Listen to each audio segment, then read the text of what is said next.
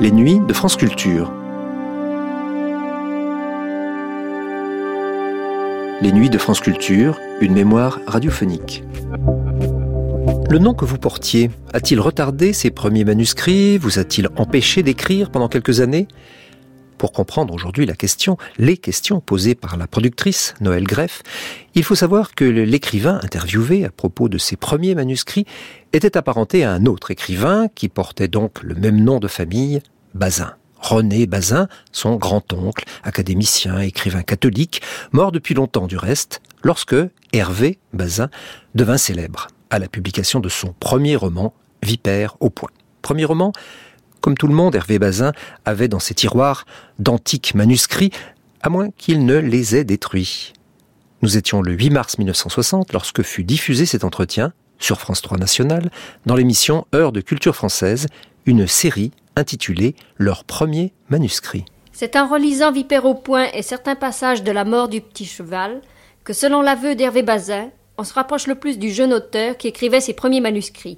Car, chose étrange, l'œuvre d'Hervé Bazin et une dès ses premiers balbutiements, dès sa conception. Dans Bleu, son premier roman, le personnage essentiel est un roseau.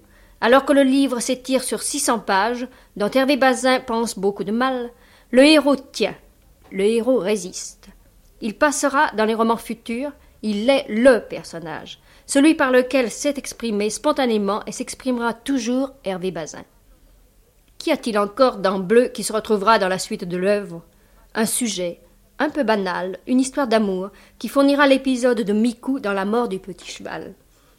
Puis vient un second manuscrit, écrit en 43, Les Blancs gagnent, où l'on voit se profiler tous les personnages de la famille Roseau, mais à titre accessoire. Plus tard, des Blancs gagnent, Hervé Bazin tirera une scène qui se trouvera dans Vipère au point, une autre, celle du pillage nocturne dans la mort du petit cheval, et Hervé Bazin pense encore se servir de certains passages ceux dont il se souviendra, pour écrire le troisième volume de la série prévue pour l'année prochaine, La petite grenouille. Mais ce que l'auteur renie de toutes ses forces, parce qu'il l'a depuis longtemps à pas de géant franchi les étapes de l'art d'écrire, c'est le style. Tout cela était informe, dit-il, et d'un ton tellement différent que je ne m'y reconnais plus. Je ne m'intéresse pas aux états successifs de mon œuvre, dont le dernier, celui que la publication rend définitif, me gêne souvent. J'ai déjà retouché plusieurs de mes livres pour les nouvelles éditions. Le souci d'atteindre à une certaine densité qui m'a interdit de publier mes premières œuvres demeure. Ce sont seulement les professionnels de la littérature, ajoute-t-il, qui attachent de l'importance à leur tâtonnement et qui font des gloses autour. Parce qu'ils sont symptomatiques, parce qu'ils contiennent le germe d'une œuvre entière, parce qu'ils évoquent la naissance d'une vocation et que c'est une période extrêmement troublante, attachante. Oui, Hervé Bazin, ceux que vous nommez les spécialistes de la littérature ils ne savent jamais s'ils en sont, s'intéressent à ces balbutiements. Peut-être parce qu'ils apportent, avec toute la jeunesse de l'auteur, des révélations sur un personnage que rien encore n'avait pu dévier de sa voix, un personnage qui s'appelait Jean Roseau, un personnage qui s'appelait Hervé Bazin, et que les lecteurs, de plus en plus nombreux, seront toujours désireux de mieux connaître. Quel est, ou plutôt Hervé Bazin, quels sont vos premiers manuscrits? Ah, il faudrait s'entendre. En 1932 et en 1933, j'ai publié deux petits recueils de poèmes, que j'ai d'ailleurs très soigneusement pilonnés depuis, et dont il doit rester fort peu d'exemplaires que je pourchasse chaque fois que je peux les trouver, car c'était vraiment très médiocre. Mais en fait, disons que, en prose, mes premiers essais datent de 39-40. Mon véritable premier roman, c'est Bleu, et le second s'appelait Les Blancs Gagnes. J'avais fait aussi un petit essai, mais euh, qui n'a pas été plus loin que le troisième chapitre. Donc je passerai sous silence. En fait, donc, c'est Bleu et Les Blancs Gagnes. Quel âge aviez-vous lorsque vous les avez écrits? Eh bien, Bleu, j'avais 28 ans. Et Les Blancs Gagnes, j'avais une trentaine d'années. Le personnage principal de Bleu, je pense que c'est Bleu le premier, était un réseau le personnage principal des deux romans, c'est Jean Regeau, que l'on retrouvera dans Vipère au point et dans La mort du petit cheval. On peut considérer ces premiers manuscrits comme une sorte de brouillon de Vipère au point. Ah, pas du tout, ça n'a absolument rien à voir. Euh, Bleu, c'est au fond une histoire d'amour. euh, interminablement étiré que sur quelque chose comme 600 pages, dont le héros principal est, est Jean Rezo. Or, cela donnera ultérieurement, non pas dans Vipère au point, mais dans, dans, la suite, dans La mort du petit cheval, l'épisode des Miku, c'est-à-dire un chapitre. Le temps était très différent, je crois. Ah, complètement différent. C'était assez génial, pleurard, sentimental, euh, euh, du genre. Euh, oh, je sais pas, confession d'un enfant du siècle, quelque chose comme ça, n'est-ce pas? Enfin, c'était pas soutenable. Si bien que vous les avez détruits il n'y a pas tellement longtemps. Ils n'ont rien drôle. Vous y avez écrit cette phrase pourtant Dieu m'épargne ce pays sans arbres, ma famille. Ah, ceci ce n'est pas dans le premier roman, mais c'est dans le second, les blancs gagnent. Les blancs gagnent, c'est l'inverse. C'est-à-dire que si bleu, c'est un, interminable roman qui ne formera qu'un épisode dans La mort du petit cheval. Dans Les Blancs gagnent, au contraire, les personnages secondaires sont tous les personnages de Vipère au point, mais qui n'ont justement qu'un rôle très secondaire. Et c'est encore une histoire d'amour qui est à la base de ça. C'était vraiment votre période de gestation. Enfin, je pense à ce que vous m'avez dit qu'à cette période-là, vous notiez sur des fiches euh, des, titres de bouquins sans savoir ce que vous feriez plus tard. Et il se trouve que ce sont les titres de tous vos prochains romans, c'est ça? Ah, pour dire sans savoir ce que je ferais plus tard. J'avais, je commençais à avoir un petit peu dans la tête euh, la série euh, des ouvrages que j'écrirais sur les réseaux. Et je savais déjà aussi que je ne conserverais pas les premiers. Est-ce que c'était du Hervé Bazin Est-ce que, ça avait ce ton ferme, décidé, euh, brandissant un petit peu la révolte, enfin, vipère au point Non, non, non, non, c'est évidemment euh, assez loin. Euh, si je n'ai pas voulu les publier, j'avais des raisons.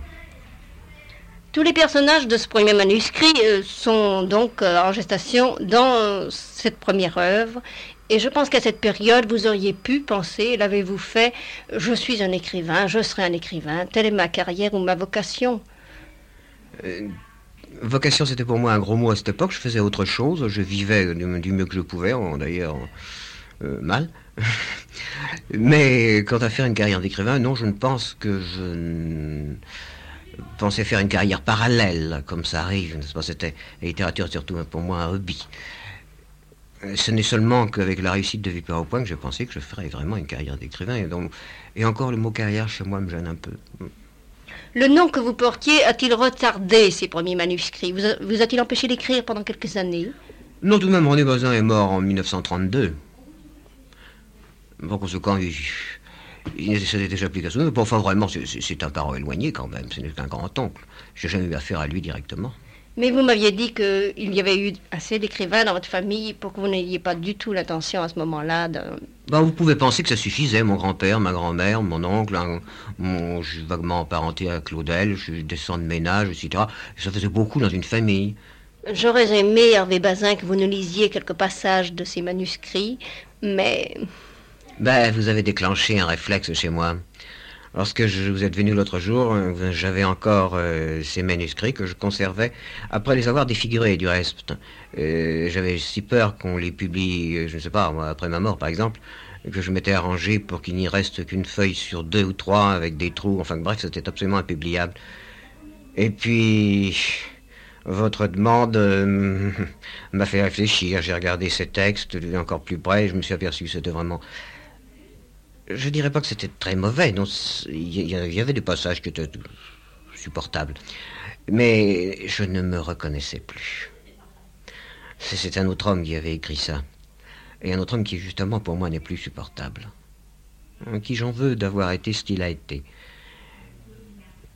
euh, et d'avoir pu, euh, dans l'intervalle, euh, trahir en quelque sorte le Jean Rezo puisque je vais employer le terme, enfin ce surnom, si je veux dire, le Jean Roseau qu'il avait été et qu'il est peut-être redevenu. Il y a eu une espèce de baisse de régime entre les deux. Étape peut-être très nécessaire, vous ne pensez pas? C'est possible, c'est possible, mais en fait, ce n'était pas nécessaire qu'elle fût publiée. Alors une fois pour toutes, vous avez déclenché le mécanisme et maintenant nous sommes à l'abri.